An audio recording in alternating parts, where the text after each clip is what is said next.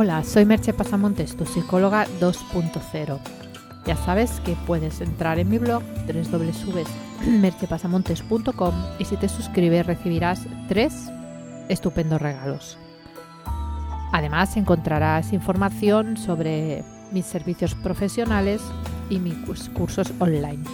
Ahora mismo estamos con un curso de mindfulness que realmente está resultando creo que muy útil y bueno, y habrá una próxima edición en breve, así que estate atento.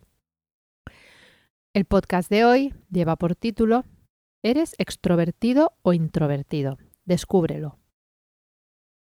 Diversas teorías de la personalidad califican a las personas en un continuo que va de la extraversión a la introversión o viceversa pareciera que la extraversión es más frecuente, aunque hay estudios opuestos en este sentido, o sea que no es algo que os pueda decir a ciencia cierta porque no se sabe.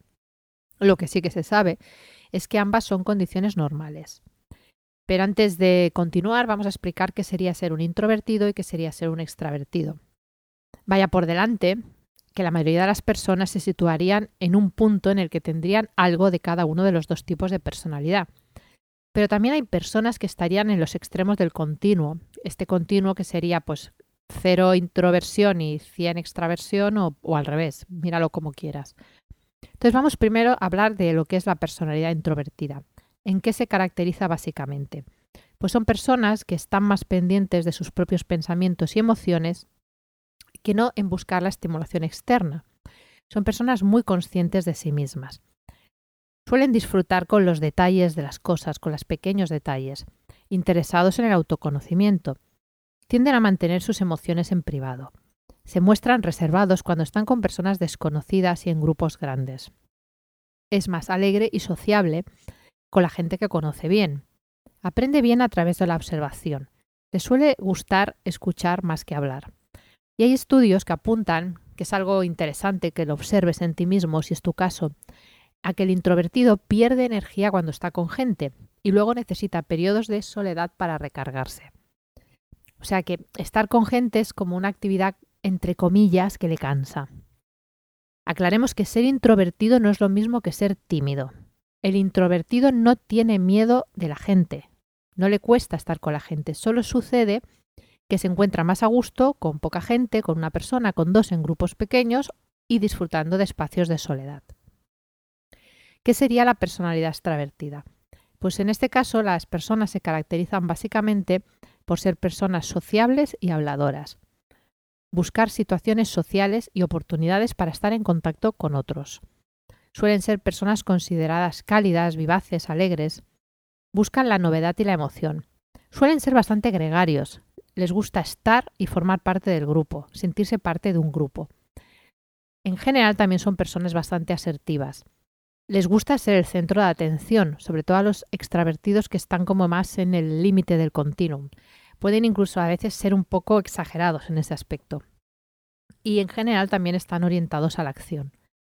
Según ese mismo estudio que os comenté antes, en el otro apartado, el extravertido se siente con más energía y recargado en el contacto con la gente. Después de estar con gente se siente como pleno, lleno, no como el introvertido que suele tener tendencia a sentirse un poco como más vaciado de energía.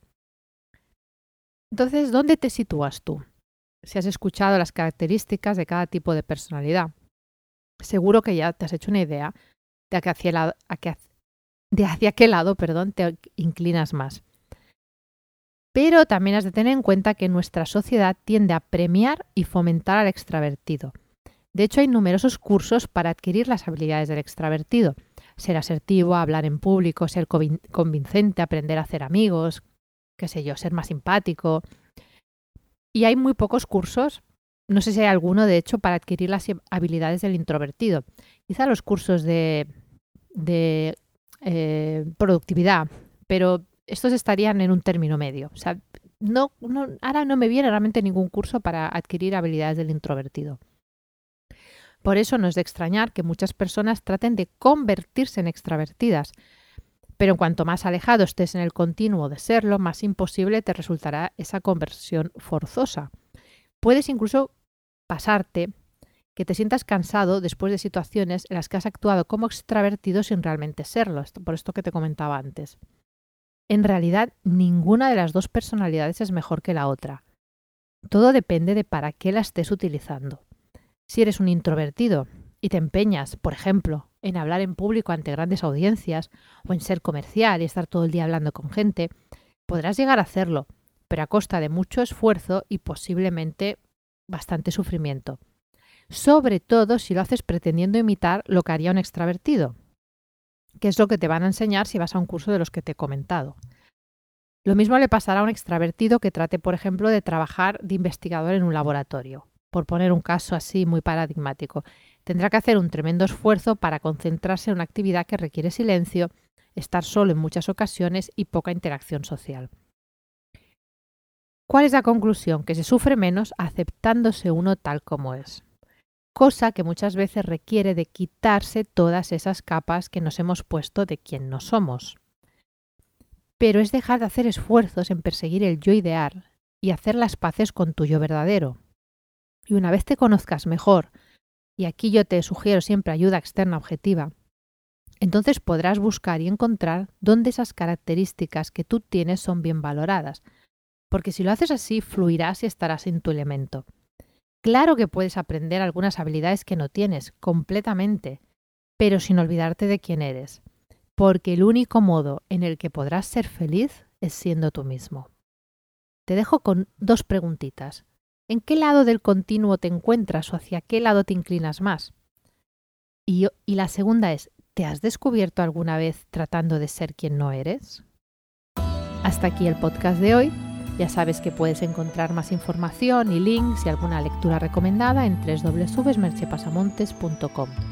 Y allí también información sobre mis cursos online que de verdad te pueden resultar muy interesantes. Te espero en el próximo podcast. Bye bye.